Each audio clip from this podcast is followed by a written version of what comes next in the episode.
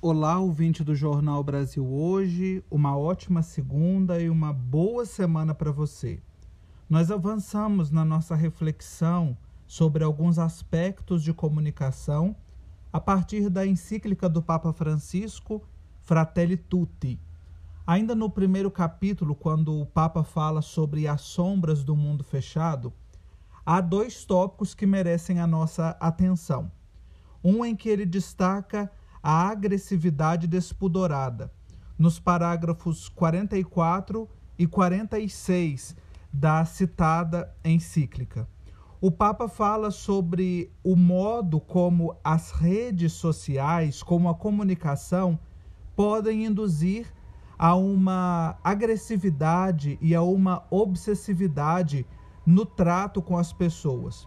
Isso favorece a agressividade com insultos, difamações, afrontas verbais e chega a um extremo que é uma forma de aniquilar a figura do outro. E o Papa, inclusive, chama a atenção que se isso existisse no contato pessoal, acabaríamos todos por nos destruir. Ou seja, as redes sociais, elas estão funcionando como um ambiente paralelo à vida social. Vive-se uma coisa na vida chamada ou compreendida como vida real e uma outra vida paralela nas redes sociais, é, ganhando assim um potencial destruidor. A agressividade, destaca o Papa Francisco, ela encontra um espaço de ampliação, de potência nos dispositivos móveis e nos computadores. Portanto, o comunicador cristão, o agente da pastoral da comunicação, ele deve se esforçar sempre e cada vez mais para levar para o ambiente das mídias digitais, nas redes sociais, um ambiente de paz, uma cultura de paz.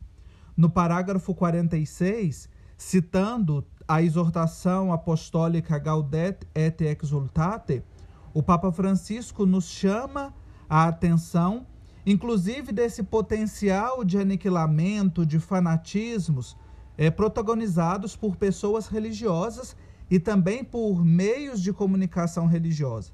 Ou seja, esses fenômenos de destruição e aniquilamento, de violência nas mídias, eles não são alheios à nossa vida eclesial. Esses fanatismos, por assim dizer, também são vividos e muitas vezes até mais acentuados por pessoas ditas religiosas. Inclusive, na citada exortação apostólica Gaudet et Exultate, o Papa diz que, é, mesmo nos mídias católicos, é possível ultrapassar os limites, tolerando-se a difamação e a calúnia, e parecendo excluir qualquer ética e respeito pela fama alheia. E ele encerra esse parágrafo com uma pergunta vital e salutar. Agindo assim, qual a contribuição se dá para a fraternidade que o Pai comum nos propõe? Portanto, é um questionamento a todos nós. Se não buscamos a paz e, ao contrário, se acentuamos uma cultura de violência e de ódio nas mídias sociais, nós estamos colaborando para a fraternidade? Pensemos bem e levemos a cabo a proposta de comunicar que somos todos irmãos.